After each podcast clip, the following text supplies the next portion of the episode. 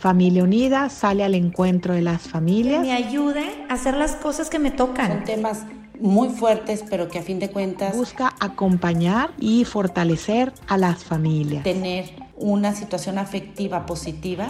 Y así Familia Unida se acerca a las diferentes etapas de la vida.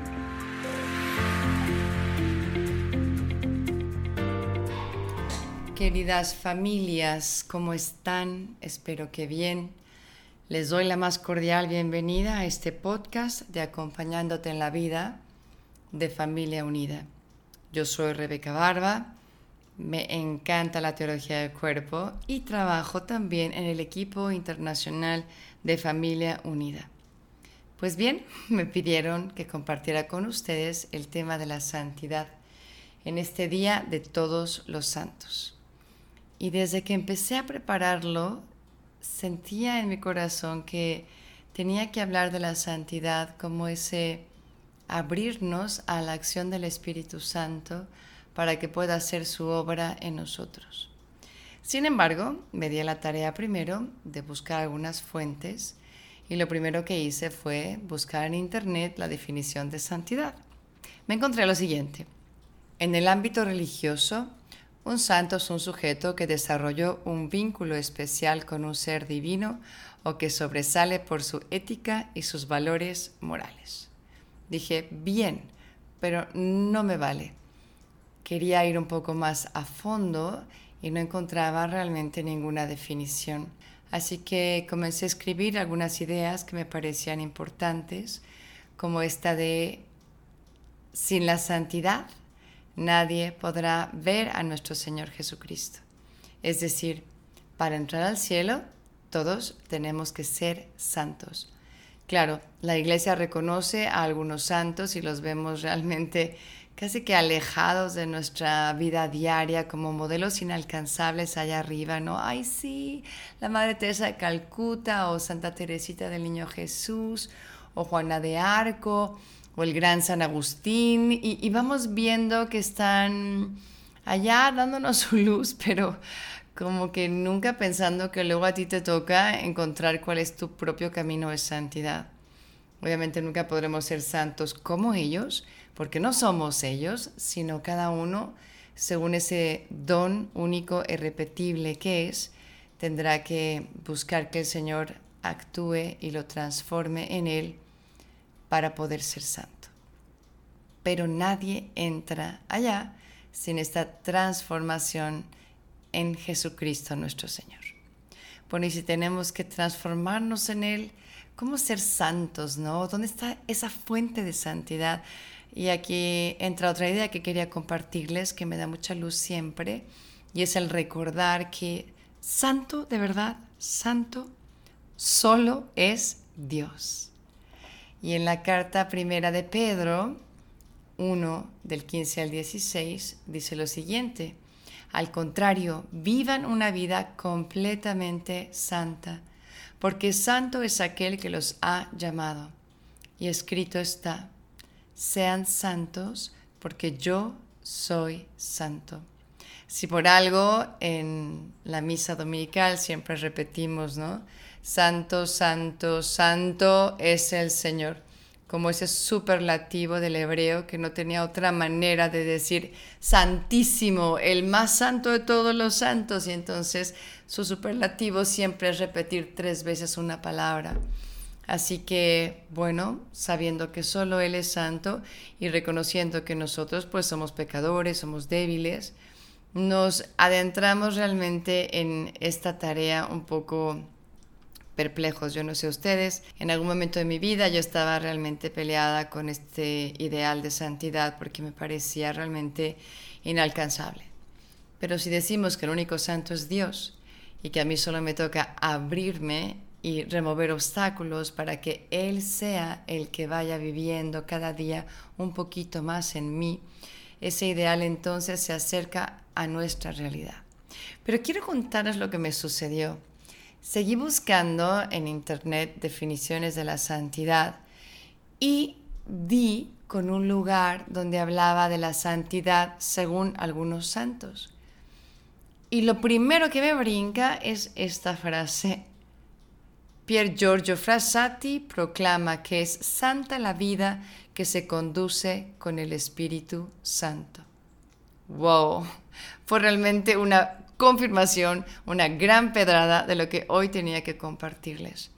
Pier Giorgio Frassati, que nace en 1901, a principios del siglo XX, y nos da algunos consejos de cómo ser santos.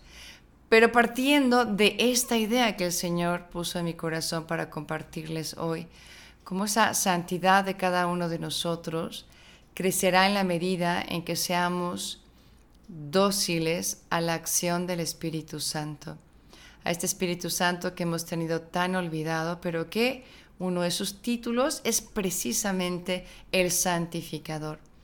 Y el otro gran título, tiene muchos, ¿verdad? Pero uno en el que yo me quiero fijar hoy es el amor. El Espíritu Santo es el amor entre el Padre y el Hijo, el amor mismo, ese amor que ha sido derramado en cada uno de nuestros corazones.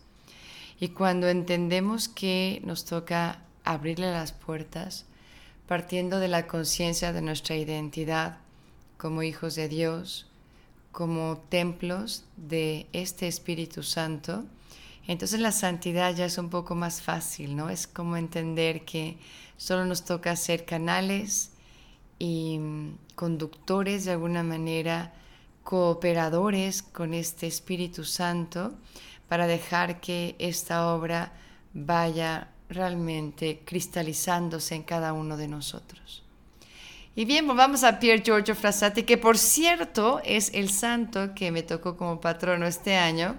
Y yo creo que no fue casualidad, sino más bien una diosidencia, que justamente este es el santo que me brinca desde el internet, precisamente él.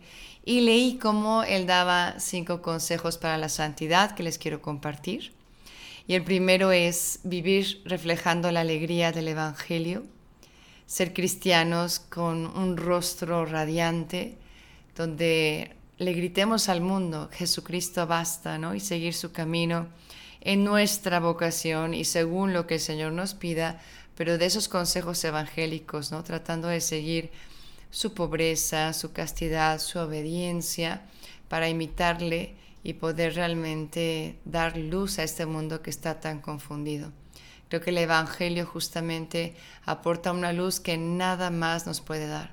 Justamente este fin de semana, dando las charlas de Aprender a Amar, me encantaban las intervenciones de un sacerdote que además de todo lo humano que nosotros le compartíamos a los chicos en cuanto al tema del amor y la castidad, siempre tomaba el micrófono para decir, pero no olvidemos lo que dice el Evangelio el camino ancho es aquel que todos siguen, pero justamente el camino estrecho es el que nos invita nuestro Señor a seguir. Y luego volví a decir, y no olvidemos que el Señor dijo, el que no carga su cruz y me sigue no es digno de mí. Pero no olvidemos el Evangelio así pero lo hacía tan atractivo. Yo veía los ojos de los jóvenes brillando con esta agua fresca que se derramaba sobre nosotros y complementaba preciosamente todo lo que tenemos que saber a nivel humano, pero obviamente dejando que nos iluminara el Evangelio. Segundo, dice, ver cada momento como una oportunidad para evangelizar.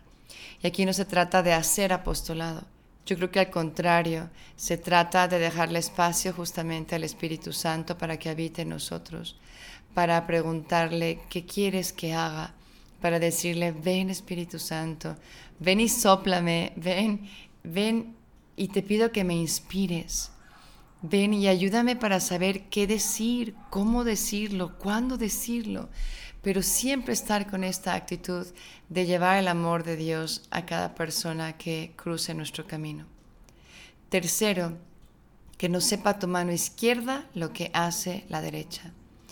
Y esto, bueno, habla muchísimo de este gran santo y de muchos otros que supieron vivir realmente de cara a Dios, haciendo lo que le agradaba, buscando complacerle esa caridad oculta, esos detalles de amor que uno no hace para que el otro haga lo mismo y entonces me corresponda, sino simplemente por esa alegría de hacer el bien, por ese amar a Cristo escondido en cada uno de, nuestros semejantes.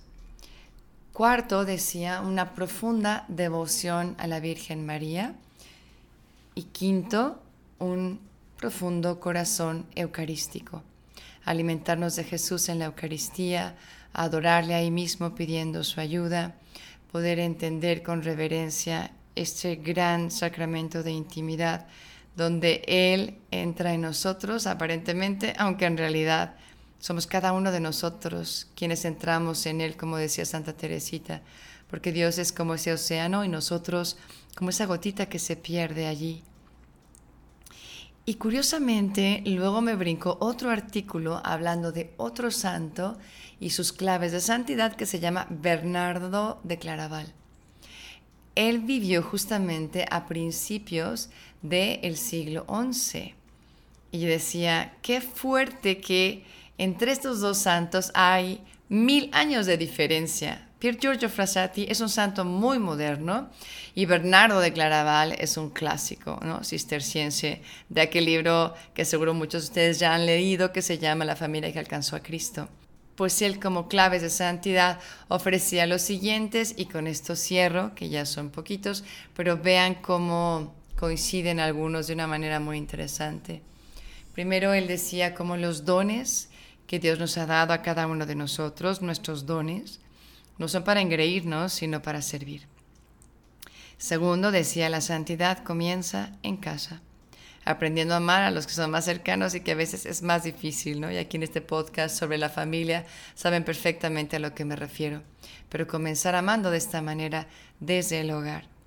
Tercero, también saber conocer nuestras debilidades y lo que somos delante de Dios también con nuestras cualidades, pero teniendo esta actitud de humildad donde reconocemos que solos nada podemos, pero que con Dios todo se puede. Cuarto, no eres más santo porque no eres más devoto de María. Ding, ding, ding, ding. Aquí coincide justamente con Pier Giorgio Frassati que decía, para ser santo necesitas esta profunda devoción a la Virgen María. Y Bernardo es famoso por decir, de María nunquam satis, que quiere decir, de María nunca se habla lo suficiente. Realmente María lo llevó a los altares. Y finalmente decía, confía en el amor de Dios. Confía en esa obra que el Espíritu Santo puede hacer en ti cuando le presentas tu pobreza, tu pequeñez, tu miseria y, y esa sed que tienes de que Él habite en ti, de que Él hable por ti, de que Él ayude a los demás a través de ti y suplicarle que de verdad a través de cada uno de nosotros corra este torrente de amor que llegue a cada uno de los corazones que lo necesitan. Y creo que viéndolo así, la santidad se antoja, la santidad es algo que realmente se puede alcanzar y la santidad nos hace finalmente alcanzar lo que se requiere para llegar al cielo, donde allí espero verme y te espero ver también a ti. Que Dios te bendiga.